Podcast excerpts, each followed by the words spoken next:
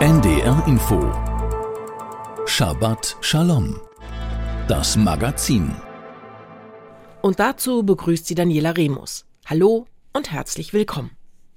This project is a lighthouse for all of us. Dies ist ein Leuchtturmprojekt für uns alle, denn dabei wollen wir andere Menschen treffen, nach anderen die Hand ausstrecken und diese Hände ergreifen und festhalten für eine gemeinsame Zukunft.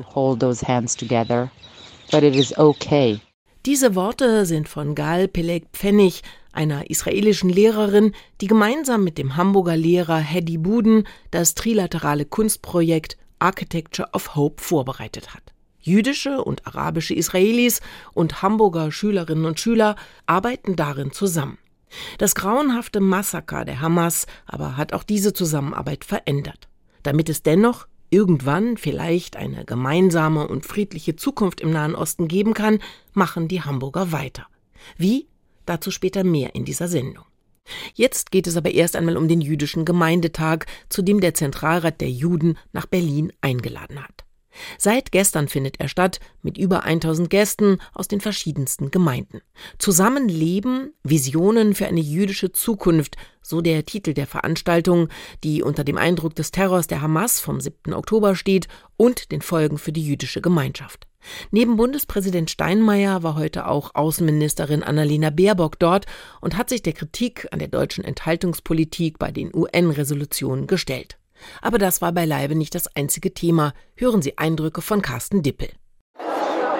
Es ist sehr bewegend, hier zu sein und hierher zu kommen und unter vielen jüdischen Menschen zu sein, in diesen Zeiten, wo man sich von außen doch eher bedroht, nicht verstanden fühlt. Es ist sehr angenehm, unter Menschen zu sein, wo man sich nicht erklären muss. Und es ist sehr schön, dass hier wirklich wichtige Themen fürs jüdische Leben auch verhandelt werden. So wie Siegerlied Meitler-Wachs, die sich viele Jahre in der Berliner jüdischen Gemeinde engagierte, geht es wohl vielen, die zum ersten Gemeindetag seit der Pandemie gekommen sind. In normalen Zeiten ist der jüdische Gemeindetag ein großes, ausgelassenes Fest der Begegnung, ein Ort der Diskussion, des Austauschs, des gemeinsamen Feierns.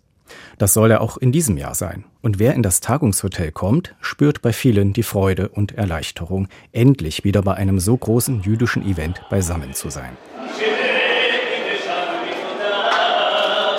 Und doch, diese Zeiten sind nicht normal. Während Militärrabbiner Joy Balla im Foyer die Chanukka-Kerzen entzündet und den Segen spricht, mischt sich bei vielen Teilnehmern in die Freude, hier zu sein, auch das Wissen um die Situation draußen im Land, die für jüdische Menschen seit Wochen keine leichte Zeit ist. So empfindet es auch Doron Rubin, Richter und stellvertretender Vorsitzender des Bundes traditioneller Juden. Dieses Spannungsgefühl ist ganz gut beschrieben mit, man hat einerseits das familiäre, das freundschaftliche, das Gemeindeleben, Gefühl und gleichzeitig bricht immer wieder schlagartig die aktuelle Situation durch. Das Pogrom der Hamas am 7. Oktober wirkt noch immer stark nach. Die zahlreichen Übergriffe auf jüdische Menschen und jüdische Einrichtungen seit dem Terrorangriff, der Hass, der ihnen entgegenschlägt, all das hinterlässt Spuren. Viele haben Angst. Die jüdische Gemeinschaft in Deutschland ist bedroht wie vielleicht noch nie seit Gründung der Bundesrepublik. Umso wichtiger sei es, gerade jetzt zusammenzukommen, findet Sandra Anusewitsch-Speer. Sie leitet das Zacharias Frenkel College in Potsdam, an dem Rabbinerinnen und Rabbiner der konservativen jüdischen Strömung ausgebildet werden die Möglichkeit, dass tatsächlich so viele Gemeindemitglieder aus ganz Deutschland zusammenkommen können. Ich glaube, das ist etwas ganz, ganz Wichtiges und Großes. Und das ist in der aktuellen Situation, gerade wo wir alle auch diese Gefährdung, diese Bedrohung, diesen Druck spüren, ungemein wichtig. Seit den Massakern der Hamas gibt die deutsche Politik der jüdischen Gemeinschaft Signale der Solidarität. Bundespräsident Frank-Walter Steinmeier hat ein deutliches Bekenntnis gesprochen zum Schutz jüdischen Lebens und zur Unterstützung Israels im Kampf gegen die Hamas. Steinmeiers Rede wurde im Festsaal gut aufgenommen.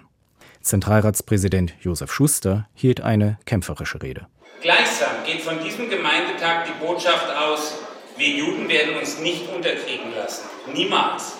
Wer Juden hasst, wer Juden meine Damen und Herren, ist herzlich eingeladen, unser Land, Deutschland, zu verlassen.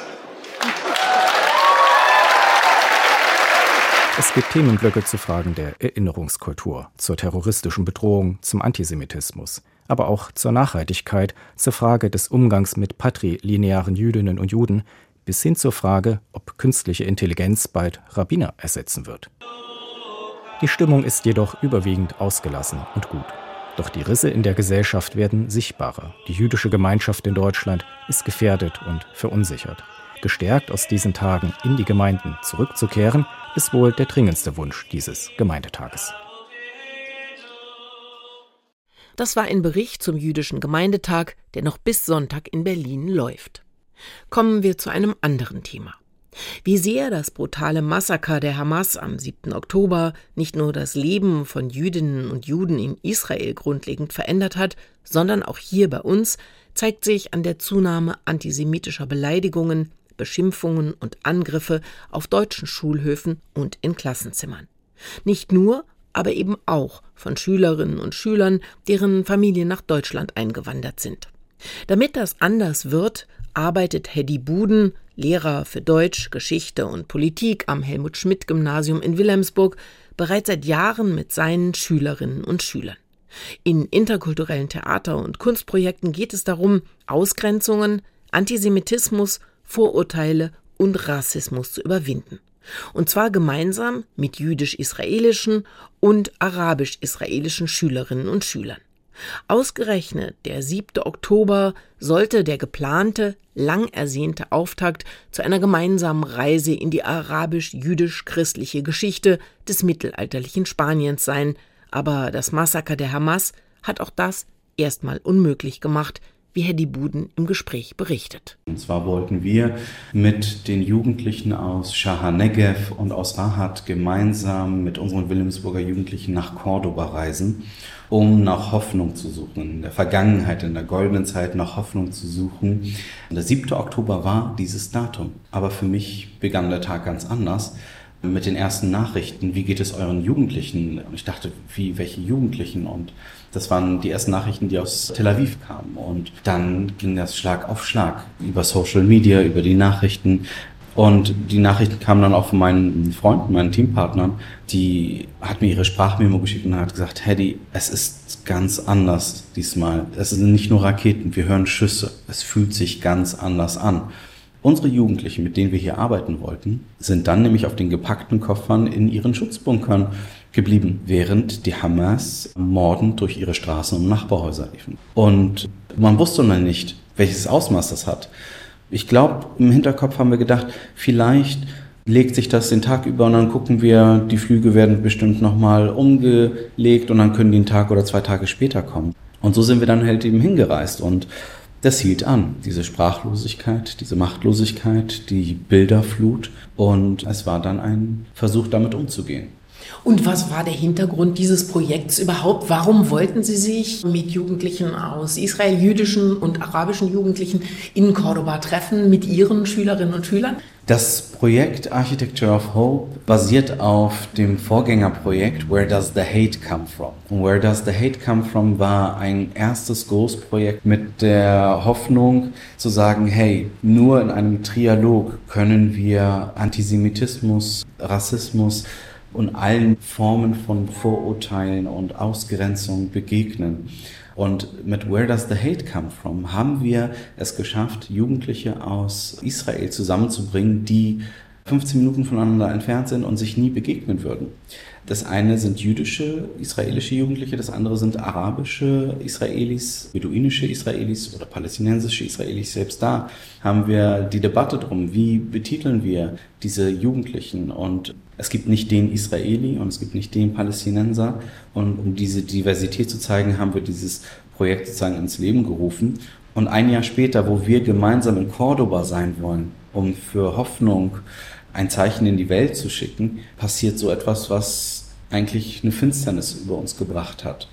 Sie sind an der Schule in Wilhelmsburg, also an dem Gymnasium und nämlich hohem Anteil von Schülerinnen und Schülern mit Migrationshintergrund oder deren Familie. Im Moment ist unheimlich viel zu lesen darüber, dass an den Schulen, ja, dass der Antisemitismus, antisemitische Vorfälle, Beleidigungen, Beschimpfungen, dass das alles extrem zunimmt. Wie ist Ihre Erfahrung an Ihrer Schule? Ich glaube, das größte Problem an den Schulen besteht darin, dass zu wenig gesprochen wird, beziehungsweise dass nicht abgeholt wird. Diese Jugendlichen sind einer ungefilterten Flut an Bildern ausgesetzt und entsprechenden Narrativen in ihrem Algorithmus. Und wenn wir diese Jugendlichen, unabhängig davon, ob sie einen Migrationshintergrund haben oder muslimisch gelesen sind oder nicht, wenn diese dem alleine ausgesetzt sind und wir sie nicht abholen, dann ist es völlig klar, dass solche Parolen auf einmal nachgerufen werden, weil man sie nicht einordnen kann. Und das war einer der Gründe, warum wir dieses Projekt Architecture of Hope auch in Hamburg mit einem Raum der Begegnung umgesetzt haben oder beziehungsweise versucht haben, dahingehend zu übersetzen, dass wir gesagt haben, an Schulen ist man auch machtlos, sprachlos. Und um dieser Machtlosigkeit zu begegnen und auch in einigen Schulformen, wo es auch zu antisemitischen Äußerungen kommt oder zu antisemitischen Haltungen, dass man hier einen Raum der Begegnung und der Hoffnung schafft, wo die Leute hinkommen können. Und das wurde auch richtig gut angenommen. Und Schulen, die mit solchen Problemen zu kämpfen haben, sind oftmals Schulen, wo man nicht die Kapazitäten hat, um auch altersgerecht und situationssensibel damit umgeht. Und wieder zurück auf die Frage zu kommen, wie es an unserer Schule ist. An unserer Schule ist es nicht so. Wir sind das einzige Gymnasium auf Wilhelmsburg. Ja, wir haben den höchsten Anteil von Jugendlichen mit Migrationsgeschichte und auch einen überwiegenden Anteil mit Jugendlichen mit muslimisch geprägtem Background, was aber nichts zur Sache tut bei dieser Thematik. Es ist eigentlich ein generelles Phänomen von allen Jugendlichen derzeit in Deutschland oder in Europa. Ja. Sie sagten gerade, es sei nicht entscheidend, was jemand sozusagen für einen Hintergrund hat. In den Medien, die ich konsumiere, habe ich viel gelesen von Lehrerinnen und Lehrern, dass die sagen, doch, sie haben vor allen Dingen ein Problem im Hinblick auf antisemitische Äußerungen. Das seien schon Narrative, die primär von Schülerinnen und Schülern kommen, die aus muslimischen Kontexten kommen. Also deshalb meine Frage ja. auf das, was Sie gesagt haben, darauf bezogen, kann man das wirklich so sagen? Die sind jetzt alle von Social Media ein bisschen überfordert, emotional. Die brauchen vor allen Dingen einen Raum, um zuzuhören. Oder geht es doch auch noch um andere Narrative, die aufgearbeitet werden müssten? Also es geht ja auch darum, wie man das auch richtig alles historisch einordnet und vor allem mit Faktenwissen untermauert. Und das geschieht nun mal nicht. Wenn wir uns einmal anschauen, das ist eines, finde ich, eines der größten Probleme. Wir haben in der Oberstufe Politikunterricht vier Semesterthemen. Und das sind einerseits Medien, dann haben wir Wirtschaft, dann haben wir internationale Politik. Und man hat den Punkt internationale Politik, glaube ich, letztes Jahr oder vorletztes Jahr gestrichen. Und das ist der einzige Zeitpunkt, wo man die Vereinten Nationen bearbeitet, wo man auch über die Staatsgründung Israel spricht, wo man über Resolutionen spricht und, und, und, und diese Auseinandersetzung, den Israel-Palästina-Konflikt. Wo wird diese Thematik behandelt? Nirgendwo. Die Auseinandersetzung mit diesen Äußerungen ist davon abhängig, wie weit ich mit den Schülern auch gearbeitet habe. Also deswegen, die Jugendlichen kommen jetzt nicht mit Bildern von zu Hause, sondern es ist wirklich Social Media gerade das Medium, wo man das alles davon aufsaugt. Jetzt sind wir hier in der Millantorwache und Sie sagten, Sie können jetzt hier die Ausstellung weiterlaufen lassen, die eigentlich in den Balachhallen stattgefunden hat. Und Sie sagten vorhin, Sie nennen das oder im Moment ist das der Raum für Hoffnung oder gibt es überhaupt einen Raum für Hoffnung? Können Sie mir ein bisschen noch dazu sagen? Als Zwischenlösung haben wir jetzt hier gemeinsam mit der Alfred Töpfer Stiftung die Millantorwache als ein Ort der Begegnung, auch wenn er klein ist. Und ich finde, es ist eine super Ausgangslage von diesem riesigen Raum, den wir hatten und der so viele die Menschen berührt hat. Menschen sind gekommen, standen und haben geweint. Kommen wir jetzt in so einen kleinen Raum, hier direkt in der Millantorwache und sind wie hier ein Auffangort für die Menschen, um miteinander ins Gespräch zu kommen, um sich zu begegnen und in diesen Zeiten der Dunkelheit ein Licht der Hoffnung irgendwie hinauszustrahlen. Das war ein Gespräch mit Hedy Buden. Wir haben uns in der Millantorwache in Hamburg-St. Pauli getroffen. Dort haben die Schülerinnen und Schüler den Raum für Hoffnung eingerichtet, als Ort der Begegnung für alle, die interessiert sind an Austausch und Gesprächen über die dramatische Situation in Israel und Gaza. Eröffnet wird der Raum der Hoffnung am 18. Dezember. Danach ist er täglich von 16 bis 21 Uhr geöffnet und zwar bis zum 28. Dezember. Veranstaltungen und Workshops finden Sie auf der Homepage Architecture of Hope. Nach seinem Musikwunsch befragt, hat sich Hedy Buden ein Stück von Morris Rosenfeld gewünscht. Es heißt Mein Ruheplatz und es singt Narin Boskurt, eine ehemalige Schülerin des Helmut Schmidt Gymnasiums. Niet zoek mich wo die Myrten grünen, gefinds mich dort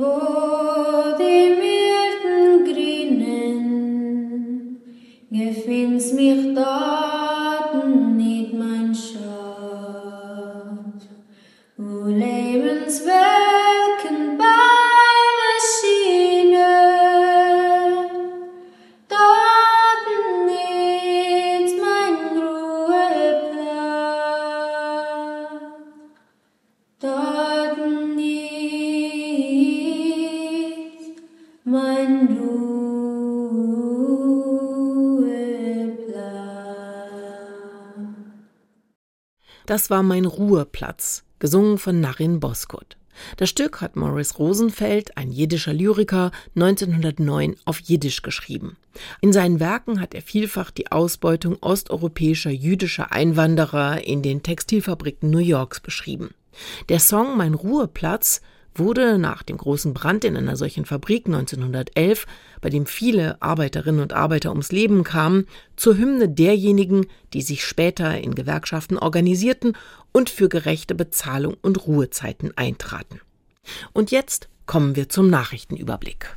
Der Zentralrat der Juden hat sich besorgt über mögliche Anschlagspläne der islamistischen Hamas auf jüdische Einrichtungen in Europa gezeigt.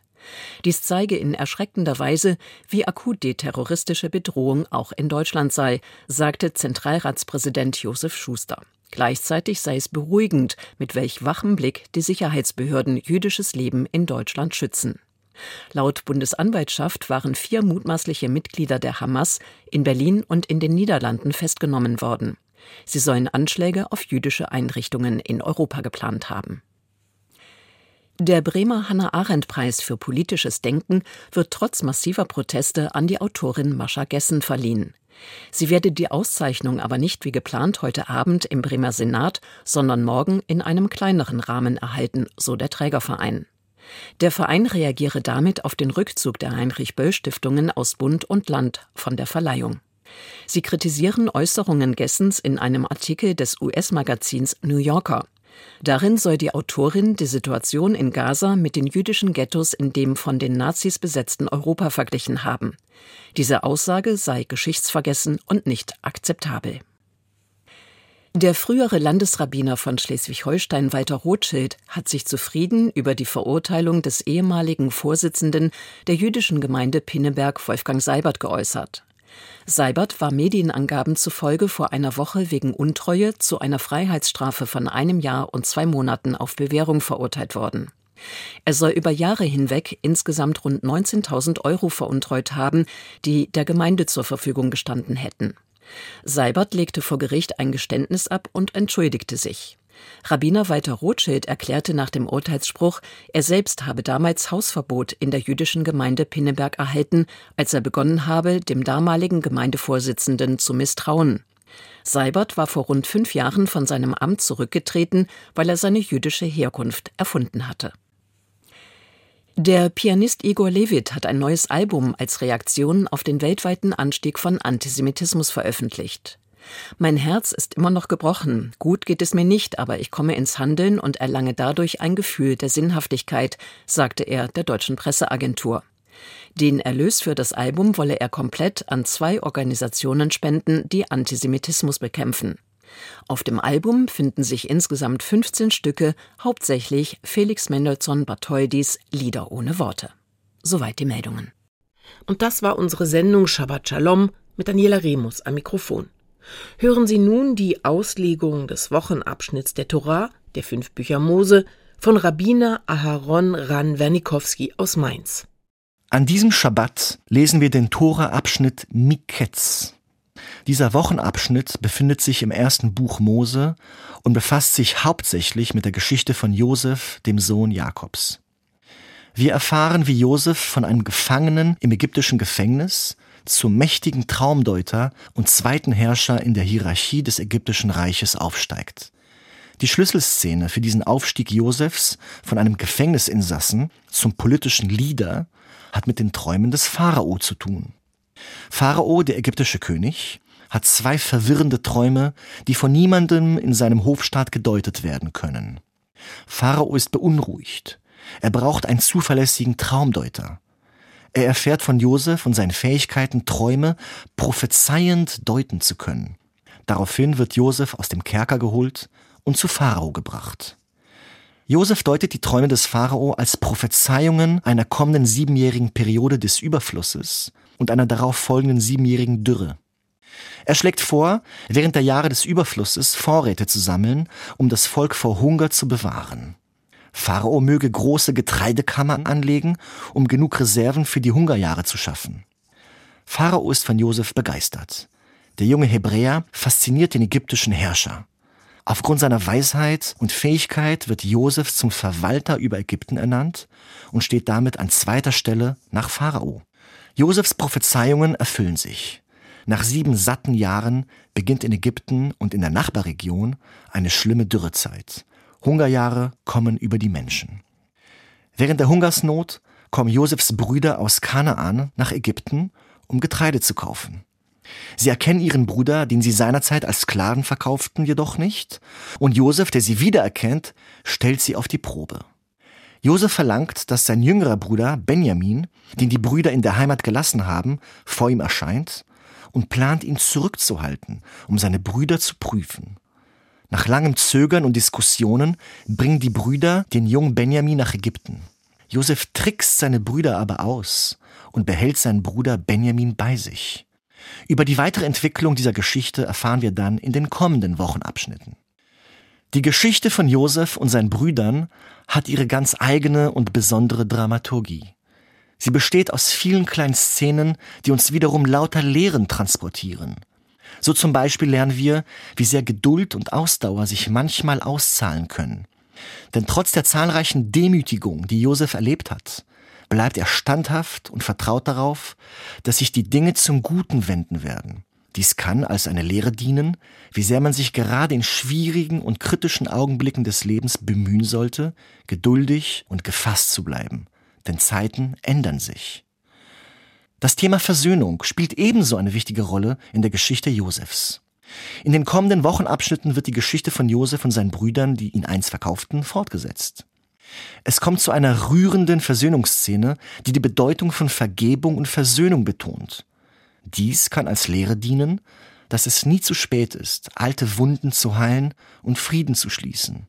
Der Mensch ist kein eindimensionales Wesen. Er sucht manchmal den Konflikt, und nicht weniger strebt er auch nach Versöhnung. Zum Schluss wäre da noch Josefs Idee, Vorräte für Zeiten der Not anzulegen. Dies kann als Erinnerung dienen, wie wichtig es ist, für die Zukunft zu planen und vorauszudenken. Insbesondere in Zeiten der Unsicherheit und der Ungewissheit bringt es nichts, einander mit bösen Zukunftsprophezeiungen noch mehr zu verunsichern. Vielmehr sollten wir gemeinsam an Plänen und Konzepten arbeiten, unsere Zukunft ökonomisch sinnvoll, nachhaltig und sozial gerecht zu sichern. Auch das können wir von Josefs Geschichte lernen.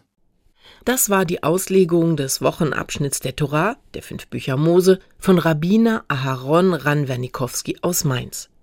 Zum Schluss hören Sie das Pitguli. Übersetzt lautet der Text: Öffnet mir die Tore der Gerechtigkeit, dass ich einziehe und Gott Danke. Es singen die drei Kantoren. Petruli, Schare,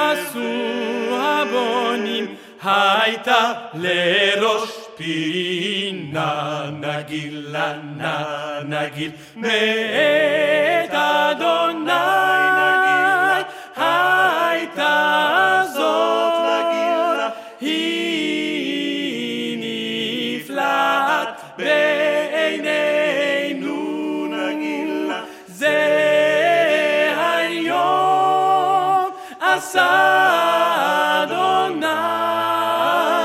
Nagila venismechavo.